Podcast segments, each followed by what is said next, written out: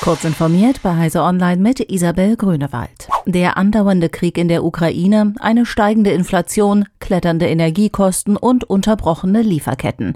Bundesfinanzminister Christian Lindner schwört die Bürgerinnen und Bürger in Deutschland auf eine Wirtschaftskrise und eine lange Phase mit Entbehrungen ein.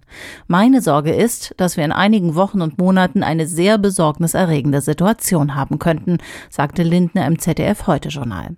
Auch der Bundesverband der deutschen Industrie erwartet für dieses Jahr nur noch ein Wachstum der Wirtschaftsleistung von rund 1,5 Prozent.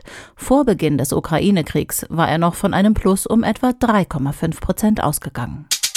Bundesbildungsministerin Bettina Stark-Watzinger hat die Förderung von vier verschiedenen Kompetenzzentren für die Lehrkräftebildung gestartet.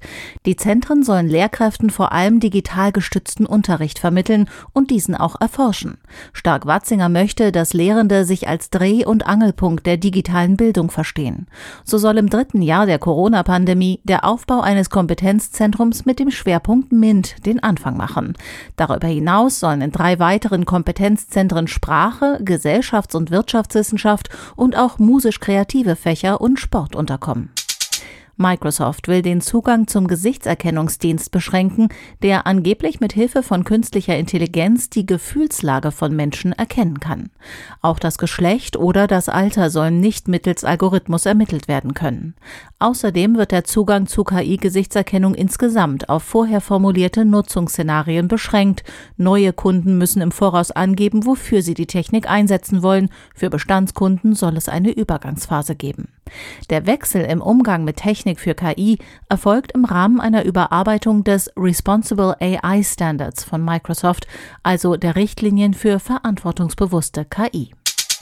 Die NASA will noch in diesem Jahr weitere Systeme auf den beiden Voyager-Sonden deaktivieren, damit dem Rest bis etwa 2030 genügend Strom bleibt.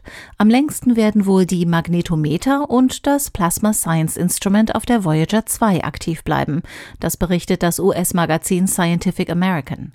Beide Sonden waren 1977 gestartet. Vorgesehen war lediglich eine vierjährige Mission. Inzwischen sind sie fast 45 Jahre unterwegs und mehr als 19 Milliarden Kilometer von der Erde entfernt.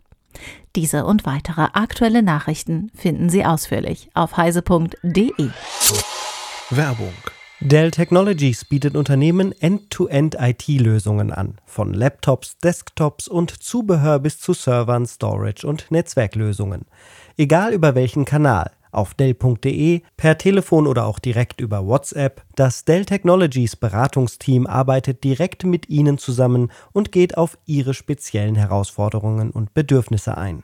Mehr Informationen auf Dell.de slash kmu-beratung.